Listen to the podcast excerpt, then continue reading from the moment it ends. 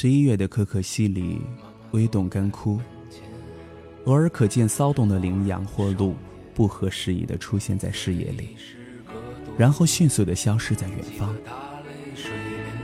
在色彩对比强烈的蓝天和大地间，偶尔几只秃鹰上下其所地飞舞着，阳光同微尘的雾气交合在一起，若隐若现间有一种奇特的光怪陆离。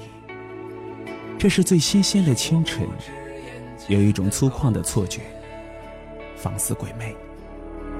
还有诗和远方的田野我们在迷雾里以七十迈的速度奔跑着，似踏上一条超出我们审美经验的天路。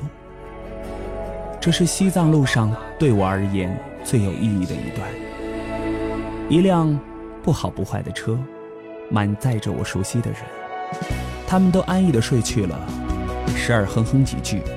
就这样，经过一段段神奇的旅路，再无旁人，只有山峰和阳光孕育着天籁。收音机里循环着那么一两首我喜欢的歌儿。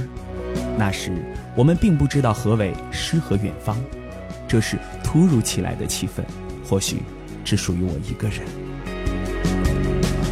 一路上，我们在一片欢声笑语的傻逼事儿里逗逼着。昨晚是被一阵沙尘暴吹到了格尔木的。当黄沙从车缝里灌进来的时候，我摸到了只能塞车缝的袜子。曹仁跟我争论这只袜子是属于自己的。等塞上之后，曹仁说：“好吧，是你的。”在风阻系数强悍的青海湖，牛华跳下车不到五秒又跳了上来。他叫我把面蒙好。下车后，我们把受骗老板团团围住。老板瑟瑟发抖地说：“门票八折。”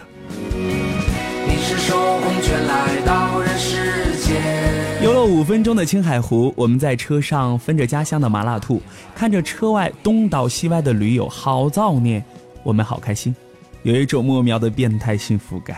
我独自渐行渐远，心下多了个少年。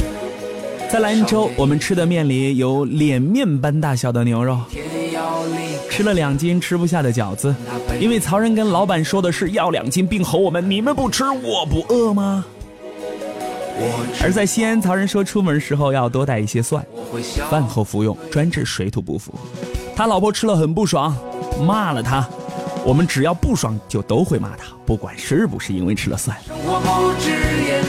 的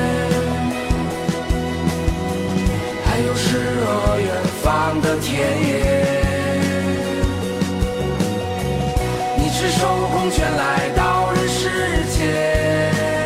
而在成都凌晨四点我们就出发了，就像是打了鸡血，只想回去，没想着回来。诸如此类，此时的逗逼们仍然睡着，但已经是下午了。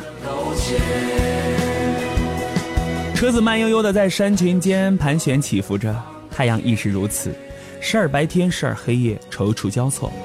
音响里依然还放着许巍的歌儿，正如穿过幽暗的岁月，却没有半点彷徨。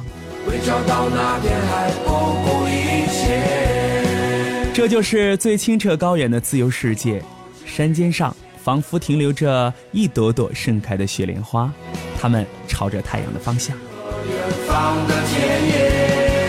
我戴上墨镜，不只为望着山那一头火烧云，更是为了那一份自以为是的酷。我曾以为我是个孤独患者，不善言谈，只与小众的逗逼们有所交际。然而我并非如此，这几年心境开阔了很多，多了更多能够聊天的人。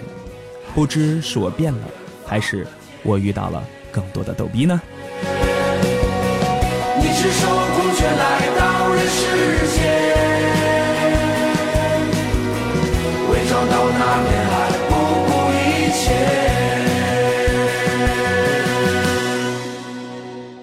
傍晚的唐拉古山有着幽蓝紫夜般的静谧。这天，我终于静了下来，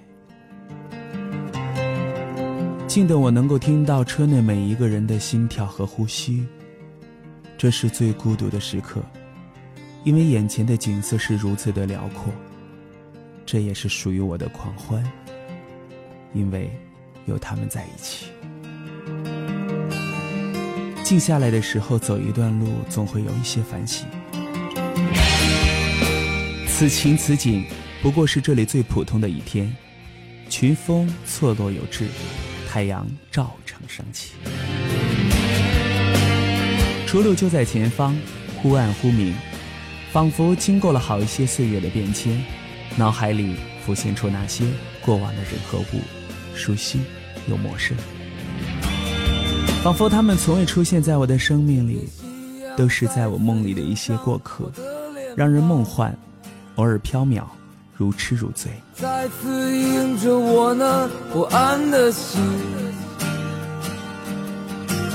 这是什么地方？依然是如此的荒凉。睡去的人是我生命里的太阳，相识十二年，是他们本让我不觉得一事无成，就像眼前的山峰，黑一面时总亮一面，且充满着光环。我们总是平淡无奇的开着各种玩笑，过分的与不过分的，在外人看来都挺过分，我们都能在一起。每个寒冷的夜晚。这思念的如刀，让我伤痛。车依然还在前行，音响里传来许巍的《故乡》。我看到你无助的双眼。如此应景，花开如沐风无痕的日子里，再一次在记忆里轮回着。夕阳西下，映射在我的脸庞。在异乡荒凉的路途上，我们不惧寒冷，因为此刻，我正载着我的姑娘。她温柔如水，容颜娇艳。我腾出一只手，抚摸着她熟睡的面庞。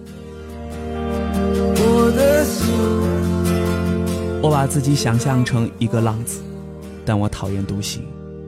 我独行过很多地方，只是记得去过，再无其他。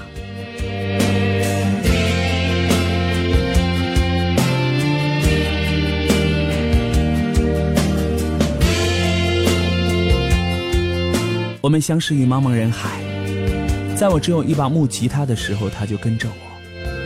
他就像是我的故乡，独自守候，沉默等待。在我的心里永远是故乡。很多年来，我们从未分开。那年因为工作，我们短暂分开了城西和城南，我俩还大哭了一场，泪水历历在目，也历历在目。这思念的如刀，让我伤痛。此刻远方，这是最好的光景。我想有一颗钻石，为他戴上。我的心又一次被唤醒，我站在这里，想起和你曾经离别情景。你站在人群中间。那么孤单。再次翻过一座山时，天空繁星点点，地上灯火阑珊。此刻他们相继醒来，曹仁顺手递给我一瓶红牛，我把车窗靠在了山雪皑皑的石碑旁。不管夜有多黑，风有多狂，我们几个人紧握在一起，拍下了属于我们独家的记忆，以便在老的不能再装逼的日子里。有可回味的东西拿出来装装逼，就像我们永远活在最好的时光里。站在夕阳下面，容颜娇艳，那是你，